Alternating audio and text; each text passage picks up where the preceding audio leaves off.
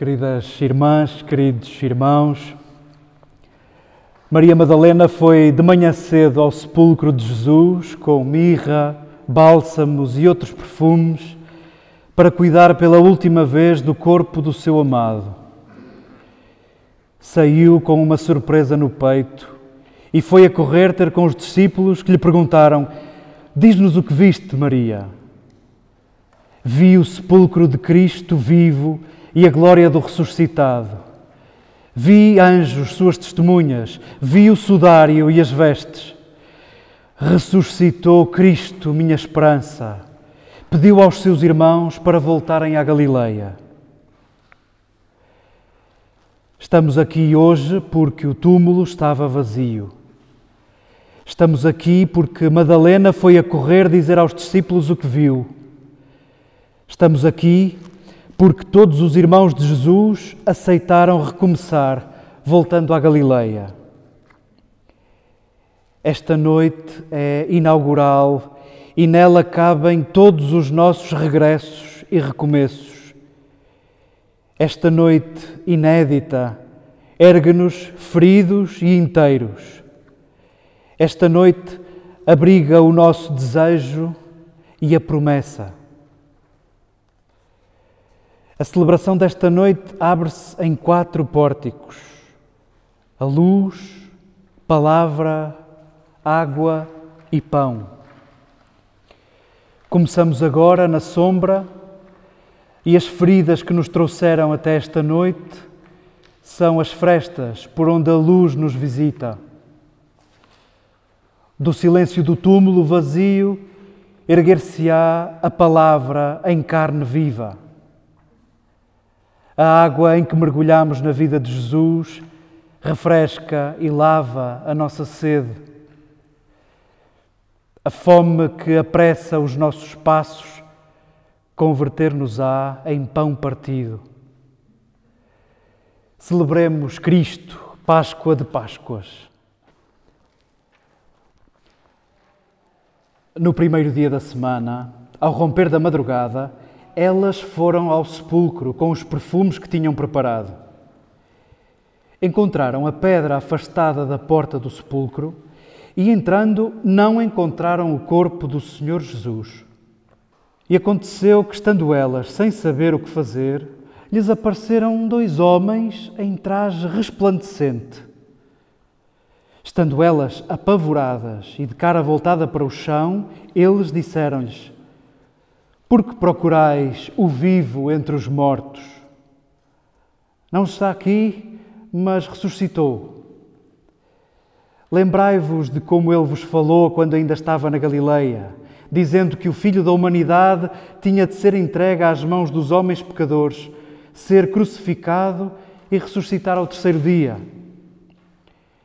Elas lembraram-se das suas palavras.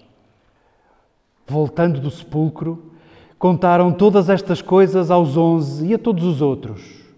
Eram elas Maria Madalena, Joana e Maria, mãe de Tiago, e as outras que estavam com elas. Contavam estas coisas aos apóstolos, mas as palavras delas pareciam-lhes uma tolice e eles não acreditaram nelas. Porém, Pedro levantou-se e correu ao sepulcro. Ao espreitar, apenas viu as ligaduras e voltou para casa espantado com o que acontecera.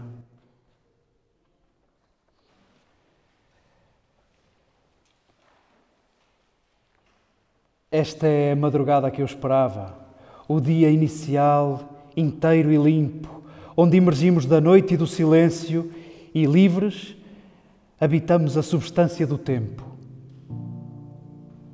Queridas irmãs, queridos irmãos, queridos amigos, acolhamos estas palavras de Sofia na certeza de que se Madalena tivesse lido estas palavras, as gritaria na manhã da ressurreição.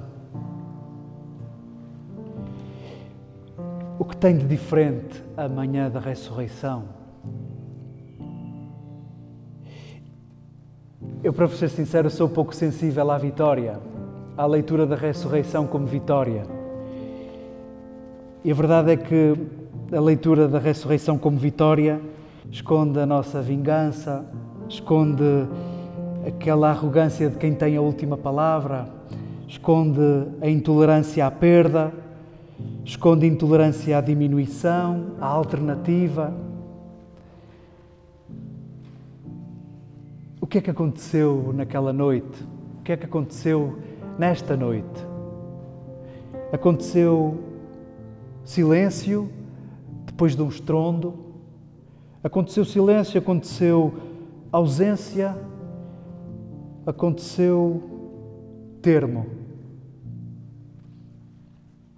E não temos outra palavra para dizer silêncio, ausência e termo, não temos outra palavra para descrever o que aconteceu sem ser derrota e falhanço.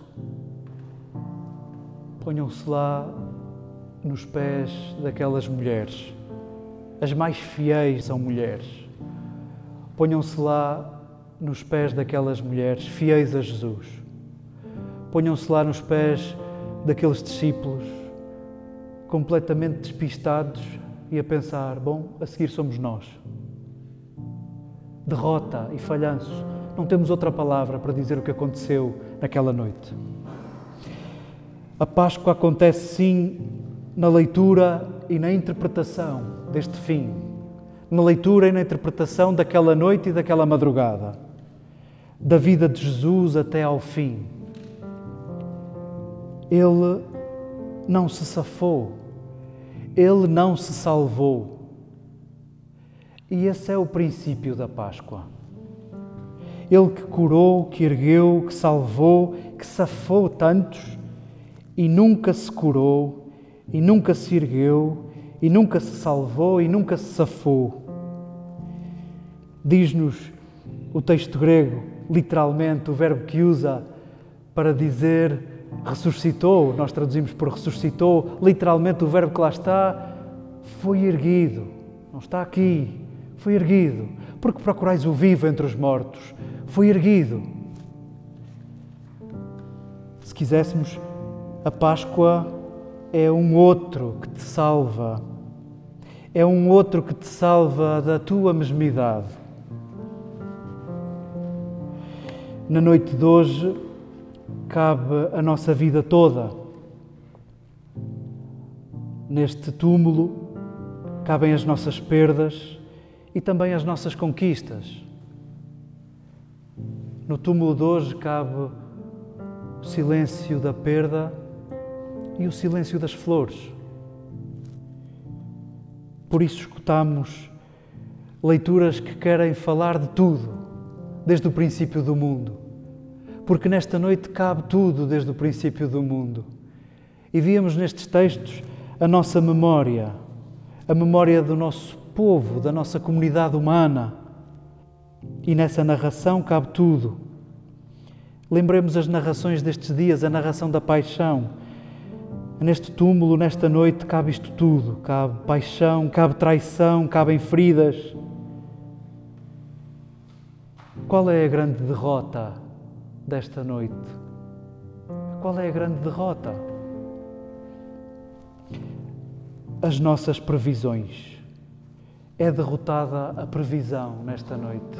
São derrotadas as nossas previsões esta noite. Se quiséssemos a vida calculada, a vida emprestada, a vida medida, talvez seja a grande derrotada desta noite. O excesso de amor de Jesus, o excesso de amor a que se refere Clarice Lispector falando do bobo, o excesso de amor de Jesus mata para sempre as previsões, mata para sempre os nossos cálculos. Eu, como os discípulos, e estou seguro que falo por vós, eles que também viram na vida de Jesus até ao fim a morte dos cálculos da vida medida, eu também estou com os apóstolos, com os discípulos, com a apóstola dos apóstolos e com aquelas mulheres. Eu também só posso acreditar num Deus que pode morrer. E esta possibilidade abre todos os caminhos e faz ver novas todas as coisas devolve-nos o trabalho da Páscoa. E o trabalho da Páscoa diz-se num verbo: erguer. erguer. Quem é que percebeu isto tudo? Quem é que percebeu a Páscoa? Nós vamos pegando nos Evangelhos e agora que chegamos ao fim da história, agora que conhecemos o fim da história, parece que lemos tudo o que está para trás com outros olhos, com outros olhos, com outro olhar. Quem é que percebeu isto tudo? Olha, quem ouve é surdo, é uma espécie de surdo. Se quisermos naquele evangelho simbólico, que são os dois primeiros capítulos de Lucas, quem ouve Jesus é João Batista intrauterino, é João dentro de Isabel. João, Lucas coloca João a ser o primeiro a ouvir, ele que não deve estar a ouvir coisa nenhuma. Quem ouve o Messias pela primeira vez é uma espécie de surdo. Quem vê é um cego.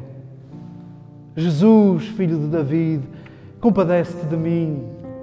Quem vê Jesus foi um cego. Quem provou com os lábios, quem provou a pele de Jesus com os lábios, foi aquela mulher pecadora que não tinha lugar para estar à mesa e foi para debaixo da mesa lavar os pés com lágrimas e enxugá-lo com cabelos e dar aos pés de Jesus o ósculo que o anfitrião não deu. Quem toca em Jesus? Lembram-se daquela mulher que foi entre a multidão? Era uma mulher intocável era uma mulher com fluxo de sangue, era uma mulher impura. É ela que toca em Jesus. E quem o cheira? Talvez aquela Maria que em Betânia derrama uma libra de perfume e faz de Jesus perfume. São estes paradoxos que nos preparam para a Páscoa, que nos prepararam também para a Páscoa. São os mais treinados à surpresa que veem no túmulo vazio tudo. São os mais treinados à surpresa, que veem no túmulo vazio tudo e compreendem que é para recomeçar e é para fazer de novo, é para voltar à Galileia, é para erguer todos sem pensar safar-se. Fomos libertos das previsões, fomos salvos na surpresa.